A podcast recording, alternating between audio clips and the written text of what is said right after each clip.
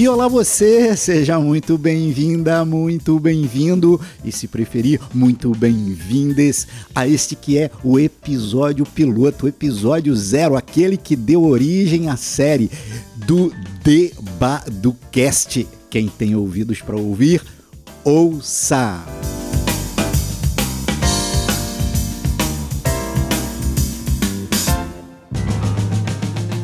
Falo-lhes da belíssima e, convenhamos, sempre desafiante cidade do Rio de Janeiro, mais especificamente do aprazível bairro do Leme. E se você não está habituado ou habituada com a geografia carioca, o Leme é a ponta charmosa de Copacabana. Sim, a grande Copacabana cantada em prosa e verso.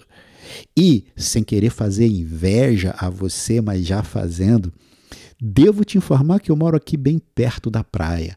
Por isso é que eu não podia dar a este episódio introdutório um outro título senão Quiosque na Praia, um chopp gelado e um certo podcast. Mas eu vou precisar contar com a sua imaginação. Eu queria que você pudesse fazer uma viagem imaginativa. Vem comigo, faz de conta aí na sua mente que a gente se encontra na belíssima orla, aqui na ponta, no leme. A gente se encontra ali no calçadão, vai andando até o final, onde tem um quiosque chamado Tatuí. Sábado, sim, o dia que nós nos encontramos é sábado, em pleno inverno carioca, que bate aí a casa dos 21 graus, 20 graus. No nosso inverno, os dias, via de regra, são azuis. O sol não torra o corpo da gente como no verão. As águas cristalinas, para mim, que não sei explicar porquê, misteriosamente cristalinas. Sentamos eu e você ali no tatuí, no quiosque. O garçom logo se logo aproxima. Eu digo: "Ai, meu parceiro, traz aquele chopp gelado." com um dedo de colarinho. Ele olha para mim e diz: Vai ser na caneca zero grau? Eu digo: Já é. Olho para você e te pergunto: E você vai de quê? Vai me acompanhar no chopp? Uma água de coco, quem sabe. Enfim, você escolheu aí a sua bebida. A gente toma os primeiros goles. Você olha para mim e me pergunta: que nome esquisito é esse de podcast? Esse nome não diz nada. Debadocast. E sobre o que esse podcast irá falar? Me fala um pouco dessa proposta. E eu extasiado porque tem alguém, você, que se interessa por aquilo que eu produzo ou falo eu tomo um gole do meu chopp gelado e digo: quero te contar tudo, mas antes de começar propriamente esta conversa, se liga nesta trilha sonora.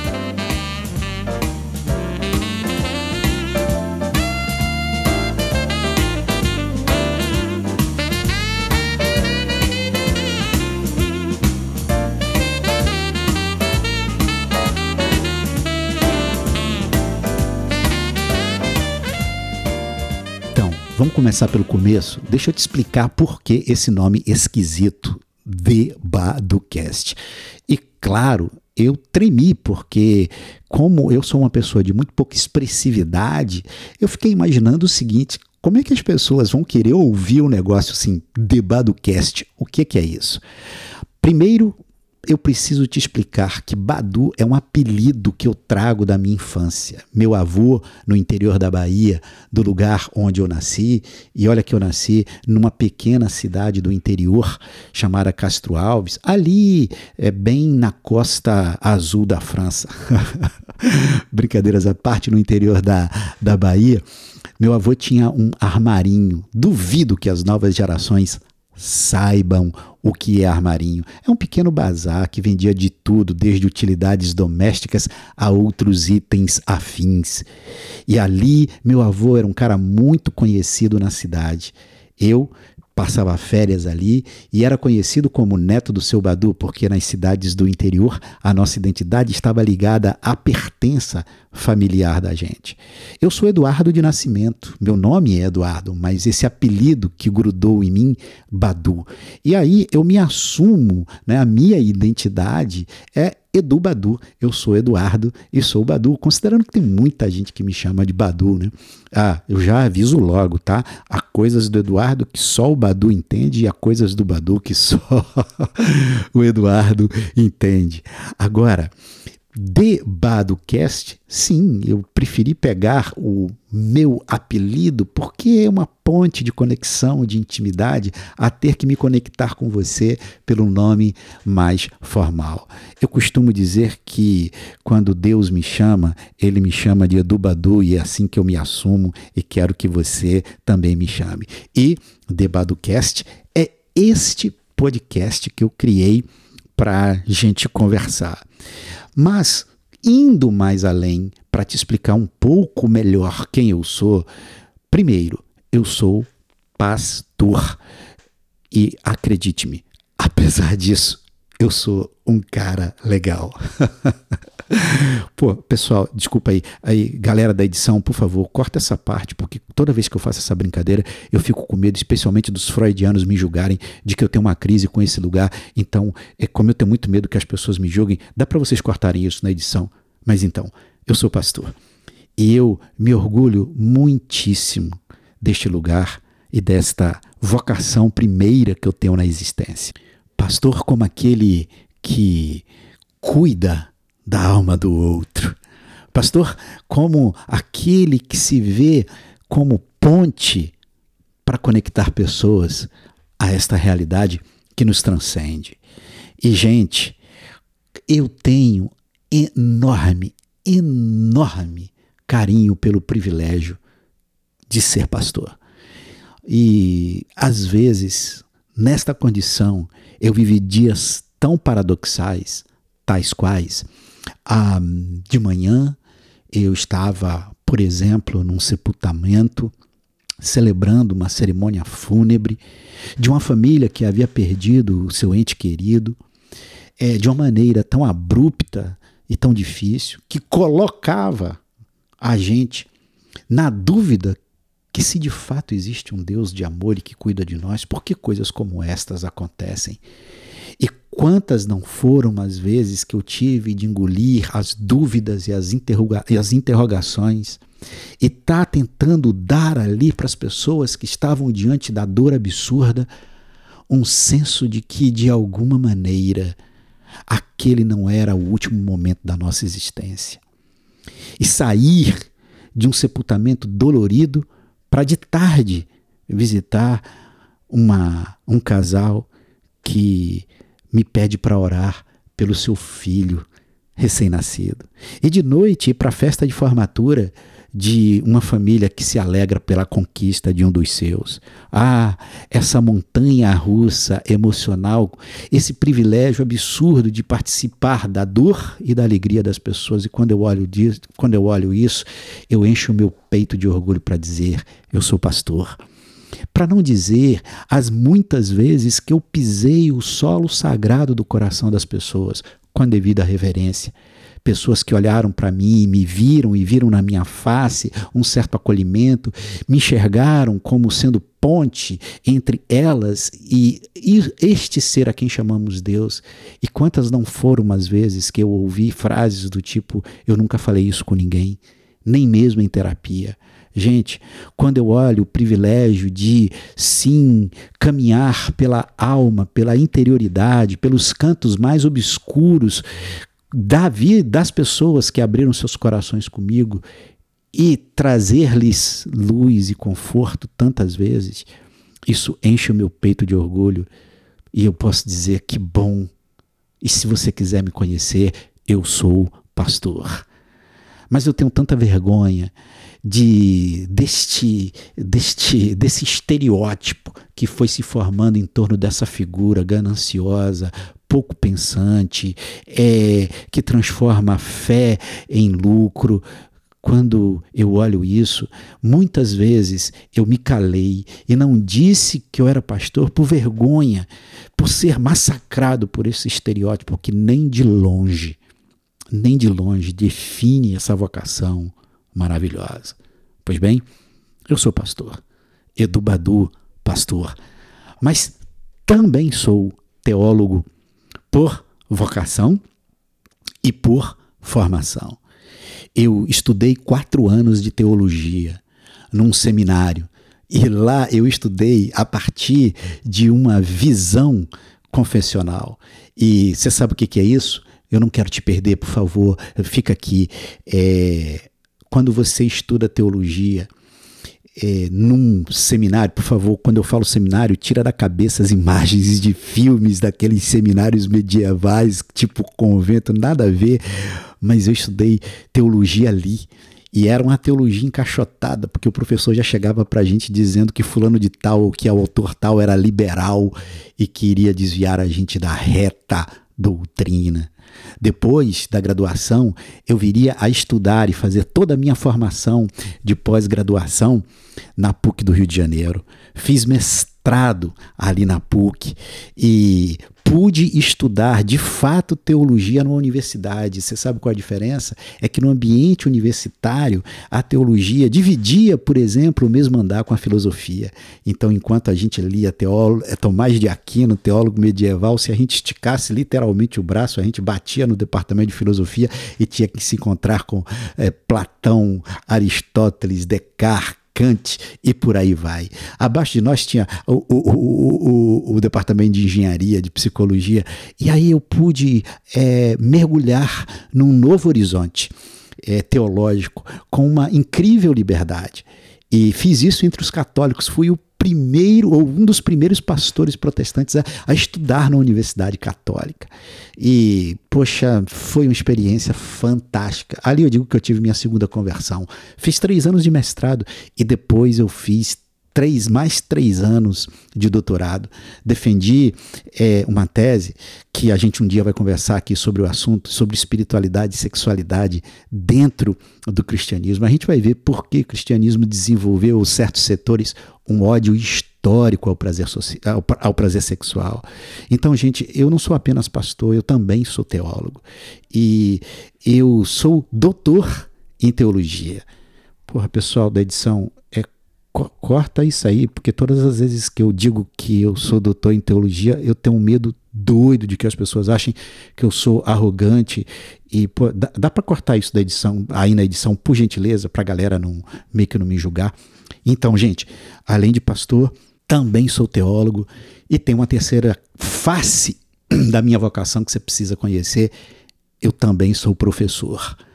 E há cerca de vinte e poucos anos atrás, um, meu grande, hoje, meu grande amigo Antônio Andi. Antônio Andi, se você estiver me ouvindo, aquele enorme abraço, meu brother. E ele me convidou para dar aula numa das mais prestigiadas escolas de negócios da América Latina. E por duas décadas eu venho viajando este Brasil, falando para alunos e alunas de que é possível a gente pensar negócios como plataformas do bem desde que esses negócios sejam, sejam sustentáveis para si mesmos e para o seu entorno. Negócios que conseguem equilibrar lucro com desenvolvimento, justiça, respeito social e, evidentemente, preservação do meio ambiente. Falo sim de uma espécie de capitalismo 4.0 que olha todas as pessoas que compõem o universo do negócio e se preocupa com ela. Ilusão, mito, o capitalismo é inerentemente antiético, a gente tem que pensar uma outra coisa, só o capitalismo pode salvar o capitalismo. É, ética aplicada a negócios, qual é a responsabilidade social que o um negócio privado tem? Gente, são duas décadas viajando o Brasil de norte a sul. É, conversando sobre estas coisas. Inúmeras foram as vezes que eu pude ver alunos e alunas tocados, é, me procurando depois das aulas para a gente conversar mais. E eu sempre termino as minhas aulas falando de pessoas sustentáveis. Eu criei uma espécie de, uh, de, de acróstico, de sigla para explicar o que é uma pessoa sustentável. E, poxa, tem sido uma, uma enorme, uma enorme viagem maravilhosa. E, e mais, por causa disso, eu tive o privilégio de falar em, é, em dar palestras em empresas, fazer uma consultoria aqui ou ali em empresas privadas e, e até mesmo públicas. Então tem sido uma trajetória incrível. E eu quero pegar toda essa bagagem de pastor, de teólogo, de professor e jogar aqui no DebadoCast. E agora você entende, eu, eu, eu claro, claro que eu estou arriscando chamar o meu podcast de mas eu acho que essa, esse, apelido meu que remonta à minha infância e que eu até acho que a melhor versão de nós mesmos, muitas vezes, é aquela versão da infância, ela me ajuda a tentar comunicar as coisas que eu quero comunicar. Caraca, porra, falei demais. Aí, garçom, por gentileza, brother, traz um segundo chope. Não se esquece, um dedo de colar e, por favor, por favor, mantenha essa temperatura. Valeu, meu camarada. Ah, a essa altura, você olha para mim, tá, beleza. Eu já entendi o nome, mas sobre o que fala ou vai falar o DebadoCast? Olha, eu vou te explicar isso agora, na hora que o meu chopp chegar, eu der o primeiro gole. Enquanto isso, se liga nessa trilha sonora.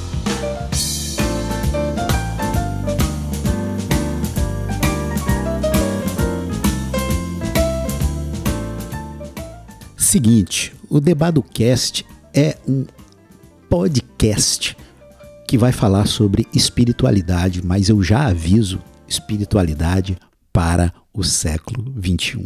E via de regra, né, quando a gente fala de espiritualidade, esta palavra parece ter uma ligação atávica, né? Parece estar atracada à questão da religião, né? Quando a gente fala de espiritualidade, quase que de imediato a palavra religião surge na nossa cabeça. Fica tranquilo e tranquila, porque eu vou explicar isso é, já na primeira temporada, que, cujo primeiro episódio está aí na semana que vem. Eu não sei cronologicamente quando você está ouvindo aí este episódio introdutório, mas estou chamando aqui de semana que vem. E ali eu já vou dar pinceladas do que é espiritualidade, depois do que é religião, enfim, não vou falar da primeira temporada agora, porque no, no, no, próximo episódio você já vai entender isso. Mas quando eu te digo que eu quero falar de espiritualidade para o século XXI, eu lembro a você, já de cara, logo para a gente ficar no óbvio, no óbvio, que espiritualidade é uma realidade muito maior do que religião, né? Isso é quase que um, um, um, crime. Crime é exagero, né?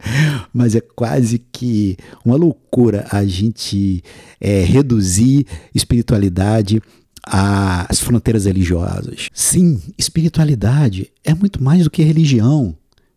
Posto que espiritualidade tem múltiplas, múltiplas, plurais conexões, faces interfaces.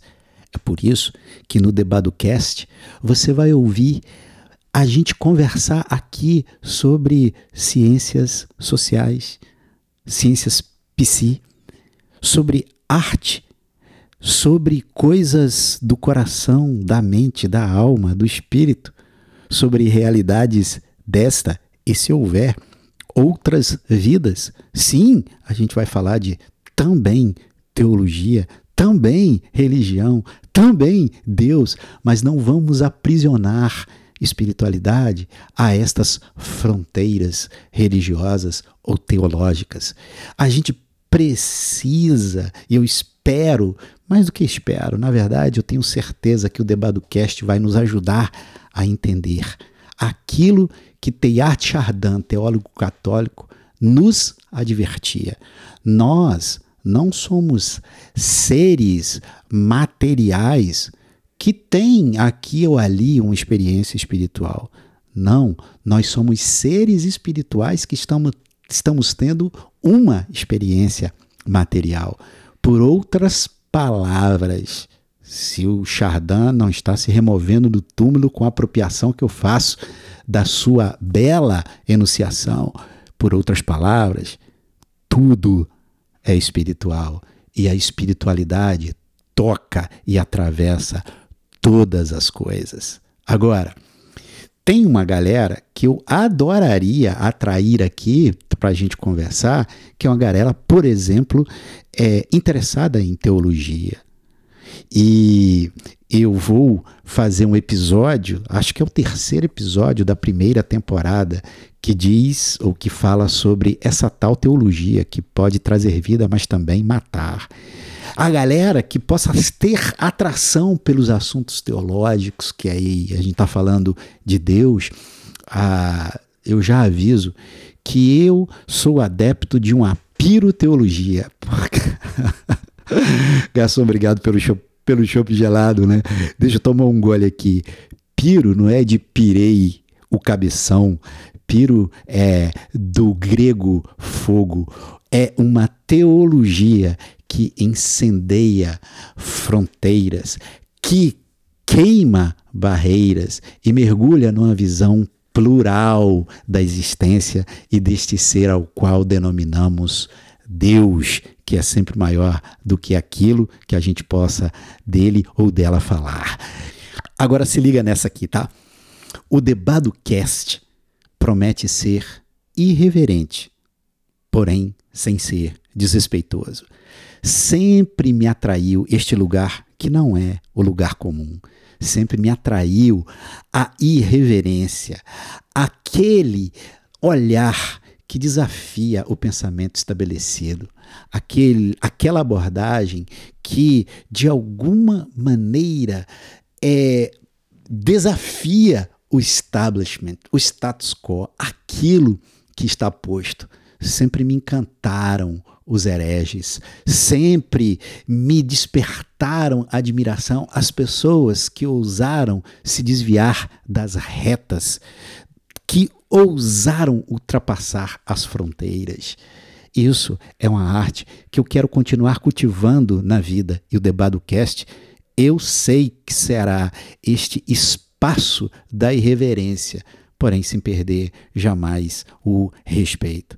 É por isso que nesse contexto eu já te aviso que vez por outras eu vou falar palavrinhas, palavras e eu também vou dizer, eu estou muito puto com esta ideia, simplesmente porque a irreverência é esse toque de conexão que faz ponte com aquele lugar que não é o lugar comum. Portanto, se você é alguém irreverente, vem comigo.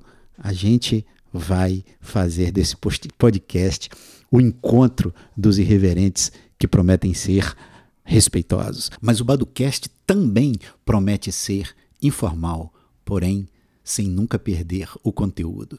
Temos a falsa impressão de que informalidade é sinônimo de superficialidade, de desleixo.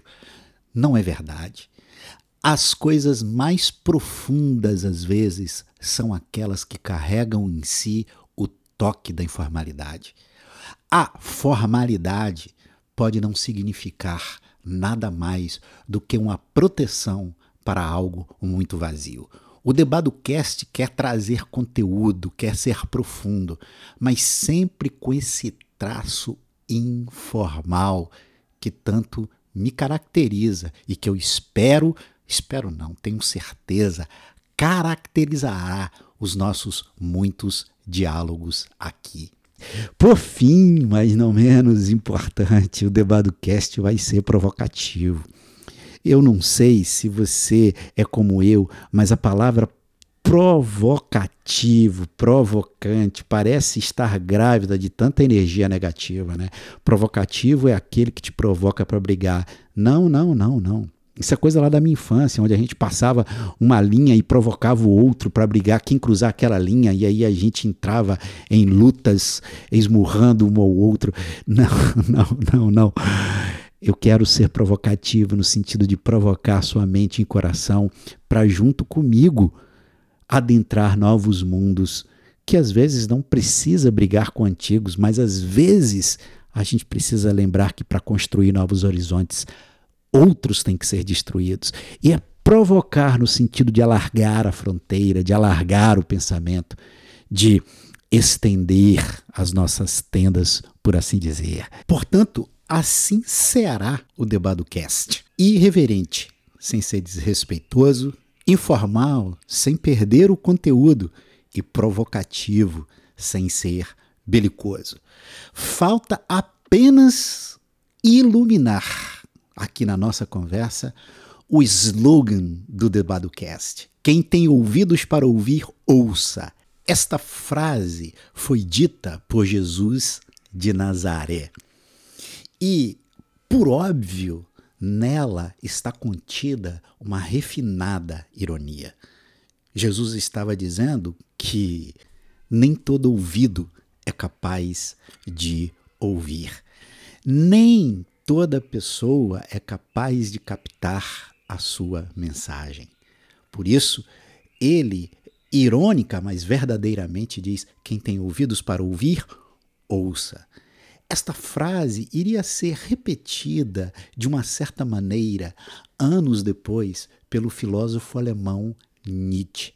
Quando, se ele não estivesse removendo agora no túmulo pela simplificação que faço das suas palavras, quando afirmou que quando a gente compõe uma mensagem, quando a gente apresenta ao mundo alguma coisa, nem todo ouvido nos ouvirá, como se ele dissesse assim: a minha boca ou o que dela sai não é para todo ouvido.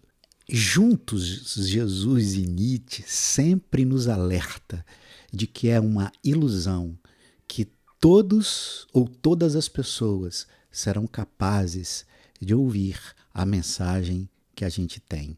Somente aqueles que têm ouvidos para ouvi-la ouvirão. Eu espero que a mensagem do Debadocast chegue ao teu ouvido. E se você tem ouvidos para ouvir, ouça!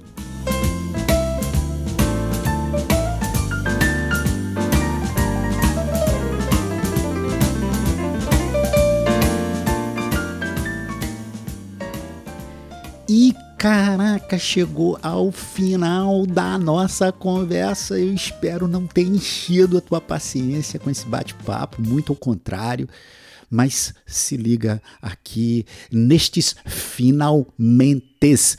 Eu te pedi para prestar atenção à nossa trilha sonora ao longo de todo esse bate-papo, não foi? Esta trilha sonora que iluminará, que será a moldura do nosso moldura sonora das nossas conversas no Cast vem do The Manhattan Quartet Jazz. É um grupo de jazz uh, nova-iorquino que faz cover das, dos clássicos da nossa música. E eu acho que você deduziu trata-se do Isn't She Lovely, aquela música que o Steve Wonder compôs para a sua filha. E eu não poderia deixar de frisar que foi usado aqui a ou foi usada aqui uma pequena quantidade que não fere de maneira alguma direitos autorais. De mais a mais, se liga no fato de que o DebadoCast vai estar tá em todas as plataformas digitais que você possa ouvir um podcast: Spotify, Deezer, Google Podcast, Apple Podcast. Então, a minha voz, o meu bate-papo, Debadocast, vai te torturar em todos estes canais. Os episódios vão ao ar sempre na segunda-feira, primeiro dia da semana, dia 1 da semana, às 7 horas e 1 minuto. E durarão sempre alguma coisa como 31 minutos 41 minutos, 51 minutos. Sempre o número um. E sabe o que isso significa? Absolutamente nada. É só uma pequena maneira ritualística de eu dizer para mim e para você que aqui tem disciplina e constância. Duas ações sem as quais nenhuma conquista se concretiza. Agora, muito obrigado Obrigado por você ter sentado aqui comigo à mesa nesse quiosque, ter tomado um chopp gelado e ter conversado sobre um certo podcast. Tem muita coisa aí pela frente para a gente viver juntos, juntas e juntas. Mas por hora, basta você saber, eu sou Edu Badu e The BaduCast é o meu, é o seu podcast. Vem comigo!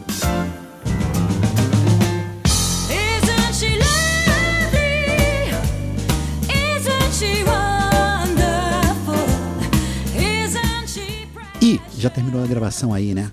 Ou então, aí meu camarada, traz outro chope. Saideira. Um dedo de colar. Na moral aqui, pro seu camarada. É, eu não quis pedir ao vivo, porque a galera ia me julgar. Mas agora que a gravação acabou, né? Então eu posso tomar esse último chupeco show de bola.